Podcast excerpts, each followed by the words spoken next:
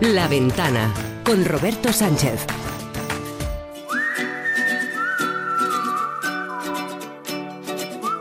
El mejor de los viajes siempre es el próximo. Hey there, let's get away. We sure need a lazy summer day. La ventana de los viajes con Paco Nadal.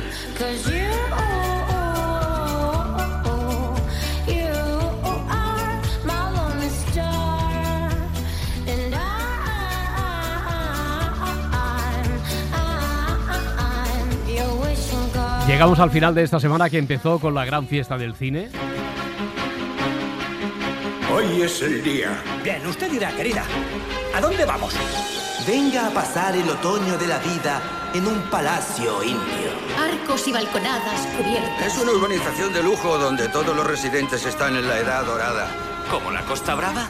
Sí, pero con más elefantes. El plan. Recorrer 8.000 kilómetros en cuatro meses. Método. La improvisación. La libertad suprema. Es un extremista. Un viajero estético cuyo hogar es el camino. El cine que nos ha llevado por tantos paisajes, por tantos destinos, que nos ha hecho soñar y viajar. Paco Nadal, ¿qué tal? Buenas tardes. Hola, qué bonita introducción, Roberto Hombre, Sánchez. es que me, no es, me ha un día, emocionado. no es un día cualquiera, eh, No, es un día en el que se apela a las emociones. Eh, ¿Tú recuerdas cuál fue el primer viaje que te enamoró para saber que ese amor ya no se iba a romper nunca más, jamás de los jamás, Sí, sí, lo y te ibas a dedicar a esto? Lo recuerdo perfectamente, además lo tengo muy bien datado. Y creo que es una anécdota que conté aquí una vez. Con 15 años yo vivía en Murcia y pertenecía a un grupo scout, al que le debo mucho por el amor a la naturaleza sobre todo. Y decidieron los responsables, por primera vez en la historia de los Scouts de España, ir a una reunión internacional que cada cuatro años se celebraba, se llama Jamboree, y aquel año era en Noruega. Yo tenía 15 años y no sé por qué los responsables decidieron ir de Murcia a Noruega en autobús. No, no existía Ryanair y los locos y nos fuimos en autobús. Fue una semana entera de viaje para allá. Yo me pasé los tres primeros días llorando porque echaba de menos a mi mamá. Y a la vuelta me pasé los tres días últimos llorando porque yo no me quería volver con mi mamá. Yo me quería quedar en Noruega con las noruegas y ahí me hice viajero, ahí me hice viajero. Desde ese viaje eh, volví convencido de que si tienes solo una vida merece la pena gastarla viendo mundo. Por los paisajes, te he querido entender. Ah, no, por sí, las sí, noruegas. Noruega fue por los paisajes, los fiordos. Me enamoraron los fiordos. Bueno, hoy tenemos un especial monográfico de consultas. Ya sabéis que podéis dejar una nota de voz a través del WhatsApp, del teléfono del WhatsApp del programa, el 638-865-580, o hacer como hizo de forma reincidente además Víctor Sánchez a través de un correo electrónico a buenviaje.cadenaser.com. Víctor, ¿qué tal? Buenas tardes. Hola, buenas tardes. Hola, Víctor. ¿qué Decía, lo de tu reincidencia, subrayaba eso, Sí. Porque eh, creo que hace un tiempo ya le preguntaste aquí a Paco sobre un viaje a Estados Unidos. el año que, pasado. y, claro, Ah, y- vale, vale. y- y- imagino que la sí. respuesta mm, fue, digamos que satisfactoria cuando ahora repites. Cuando, cuando repites, ¿no? Efectivamente, efectivamente. Bueno, ¿dónde Bueno, quieres ir ahora? ¿Por qué ¿no? le preguntas? Pues es que ahora, la verdad, había pensado con... Es para un viaje con mi novio igualmente, igual que en la ocasión anterior. Y habíamos pensado en un destino que es un poquito más raro, del que me cuesta encontrar más eh, información fiable, digamos. Eh, porque vio a mi novia que estaba recomendado para este año en, en varias web y demás, Bután. Ah, y Bután, como es un, sí. un destino así Rarito, sí. menos frecuente, Sí, sí. em, pues decidimos decidimos consultar con, con vosotros otra vez, por eso. Bueno, así en ver, general o preguntas muy ¿cuál- cuál es concretas. tu duda? Es así, en, en- la verdad es que lo que hemos oído nosotros de Bután es que los, los viajes allí están como eh, regulados por, por el gobierno, digamos, entonces van tienen como un precio más o menos establecido y tienes que hacerlo siempre en, en forma de paquete, digamos. Sí. Entonces, eh, de forma general, en primer lugar, para ver en qué momento sería mejor, por lo que hemos ojeado nosotros, nos parece que a lo mejor los mejores meses para ir, la idea sería ir como tres semanas, Sí. que los mejores eh, eh, momentos para ir podrían ser mayo y, y octubre. Octubre, Vale. Y dudábamos entre esos dos Sí, meses. pues- Luego, por otra parte, lo que hemos oído, como bien digo, es que Mm. tiene que ser siempre con agencia Sí, sí. y puestos a ser así, no sé si vosotros podéis recomendar, pero dijimos, no sabemos si habrá alguna agencia local, porque preferíamos hacerlo ya con alguna agencia de allí directamente, en lugar de con intermediario euro- europeo. A ver, Mira, ¿qué le pues, dices, a ver, por partes. El primer consejo que te puedo dar, si te- no te vayas 15 o 20 días a Bután, porque te sobran días.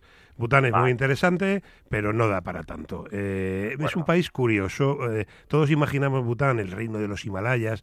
Te imaginas que vas a estar envuelto en un paisaje de 8000, de glaciares, de picos nevados. Es el país de no la ves. felicidad, ¿no? Es el país de la felicidad, sí, se han inventado el rollo ese que les va muy bien en el marketing y es verdad que es un país bastante feliz y muy bien organizado, pero tú no puedes acceder a la parte más alta del Himalaya porque eso está vedado a los extranjeros, te mueves en 2.500, 3.000 metros de altitud, donde está Paro, Timpu, etcétera, el nido del tigre, y son paisajes de coníferas, se podía ser Suiza o podía ser los Alpes, está bien, pero el paisaje no es ese y tampoco da para tanto. Yo Bután lo veo muy bien como una extensión de Nepal hacer Ne- Nepal o India, porque se puede entrar de las dos Mm. partes. Generalmente desde Nepal y hay vuelos con Bhutan Airlines desde Katmandú, un vuelo escénico Vale. viendo todos los Himalayas. Entonces, mira, si queréis ver lo clásico, cinco días para ver Paro, Timpu, el Valle de Muntang, el Nido del Tigre, bien.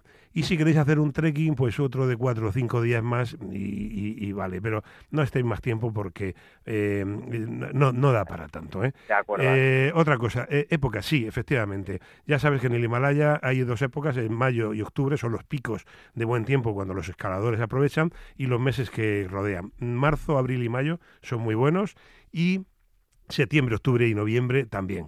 Cualquiera de esos seis meses es bueno. Y efectivamente, a Bután no es que esté prohibido entrar ni sea difícil, solo que quieren regular que no se les desmande aquello, para también un poco la felicidad de sus habitantes. Con lo cual tienes que hacerlo a través de una agencia autorizada y tienes que mm, gestionarlo todo el visado a través de ellos y pagar una cuota. 200 euros al día en temporada baja y 250 en temporada alta. Pero eso incluye todo, chofer, guía, Mm. alojamiento y tal. Eh, ¿Con quién ir? Pues mira, mm, aquí en España, por ejemplo, una, una agencia que lo trabaja muy bien es eh, Pangea. Sé que tienen bastantes cosas. Y si quieres directamente, a través de su web, hay una agencia en Kathmandú, en Nepal, que la lleva mi amigo Bupendra, que habla español. Fue el primer nepalí que aprendió a hablar español. Llámale de parte de Paco. Sí. Y se llama Vista Travel. Ahí está. Sí, el dueño se llama Bupendra, si quieres dile que va de mi parte. Vista Travel. Eh, ellos hablan español, están bastante especializados en público español y ellos también te lo pueden bien. gestionar todo, ¿no? Vista Travel. acuerdo. Muy bien. ¿eh? De Yo creo que, que ahí tienes ahí una- unas ideas para empezar a Víctor, que. Vale. tengas, que tengas mucha suerte y que sea un viaje tan satisfactorio como mínimo como aquel primero por el que preguntaste. Un abrazo. Esperemos que sí. Bueno, Un abrazo, hasta luego, gracias. chao, hasta luego. Hasta luego. Mira, como es un día en el que hay tanto amor en el aire, bueno, hay muchos tipos de amor, y Tomás nos ha dejado una nota de voz a través del 638-865-580, porque está preparando un viaje muy especial para alguien a quien él quiere muchísimo. Hola Paco, te necesito para que me ayudes a preparar un viaje muy especial para alguien que quiere una jartá. Se trata de mi hermana, cumple 50 años y es una enamorada de Jane Austen. Hace pocos años me llevó de acompañante a vivir una experiencia austeniana conociendo algunas de las ciudades en las que vivió, como Bath o la casa donde falleció y su tumba en Winchester. Fue un viaje inolvidable. Ahora, para compensar, había pensado en llevarla por los escenarios de la serie y películas basadas en sus novelas, como puede ser Chatsworth House o Belton House. Pero claro, hay tantos sitios y tan poco tiempo que necesitaría tu consejo. Mi idea, llegar a Manchester e ir bajando hacia Londres, pero depende de lo que me aconseje. En el trayecto había pensado hacer alguna parada por Derbyshire o Lincolnshire para ver los pueblos, palacios y demás sitios que me recomendase. Mil gracias por adelantado. Muy bien, gracias a ti, Tomás. Pues ¿Qué le dices, Paco? Tomás, me alegro que quieras una jarta a tu hermana y le vas a dar un sorpresón.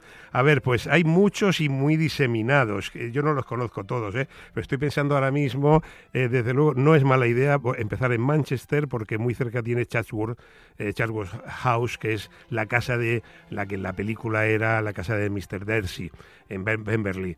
Eso tienes que verlo. Eh, Chatsworth House es un espectáculo, un un, palacio rural mm, eh, británico de los más bonitos, lleno de obras de arte, y tienes que ir. Eh, por lo cual, empezar en Manchester no está mal.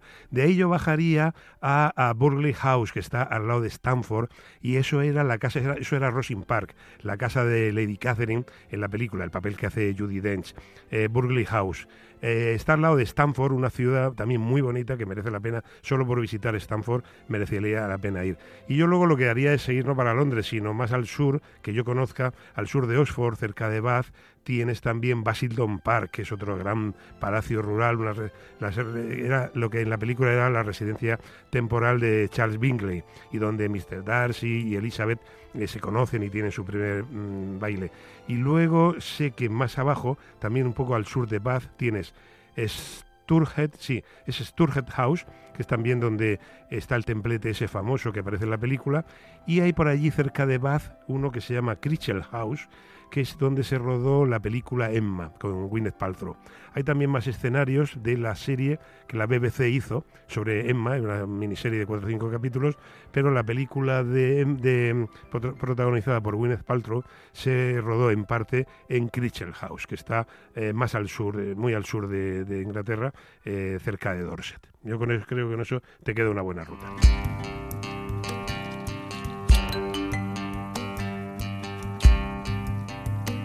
Y esta consulta que hace José María la hace desde Edimburgo. Hola, mi nombre es José María, vivo en Edimburgo y mi padre quiere invitar a sus cuatro hijos a hacer un viaje por Costa Rica. Entonces eh, nos interesa saber, eh, bueno, aparte de los destinos que visitar, estamos hablando de unos 8 o 10 días, incluyendo los, los días de viaje. Em, nosotros somos eh, pues un señor de unos 70 años, dos hijos de eh, alrededor de los 40 y otros dos de alrededor de los 20. Entonces queremos un poco de selva, queremos animales, queremos playas, queremos cocos en la playa tirados eh, y todo eso. Entonces queremos saber también eh, el asunto del internet.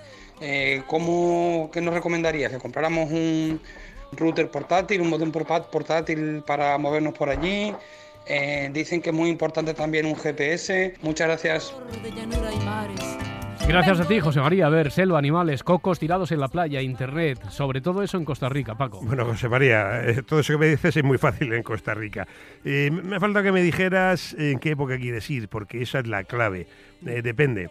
Eh, hay una época de lluvias que em, en Costa Rica es nuestro verano, eh, que no te recomendaría ir a la costa del Pacífico. En general no es buen momento para ir al país. Eh, lo mejor para ir a Costa Rica es la temporada seca que va de diciembre a abril. Pero bueno, eh, en función de la época que vayas, tienes que llegar, volar a San José, mm, la capital no vale nada, de ahí pasar lo más rápido posible, si las horas que os queden veis el Teatro Nacional y poco más, y de San José yo iría a ver el volcán Poás y de allí a Tortuguero. En Tortuguero siempre llueve, con lo cual no, es problema, eh, pero te merecería mucho la pena. Y luego ya de Tortuguero en función, si vais a ir en nuestro verano, en el verano de Edimburgo, de Madrid, del hemisferio norte, eh, yo os recomendaría que fuerais por la costa atlántica, la costa del Caribe, que fuerais bajando en barco, hay un, trayecto precioso por canales hasta Limón, de allá a Cahuita y de allá a Puerto Viejo, que hay unas playas maravillosas y en verano hay un microclima que no llueve tanto en Puerto Viejo. Y allí, por cierto, si vais, alojaros en el, en el hotel, se llama Numa, Numawoki, déjame que me acuerde bien. Numawoki, es de, dos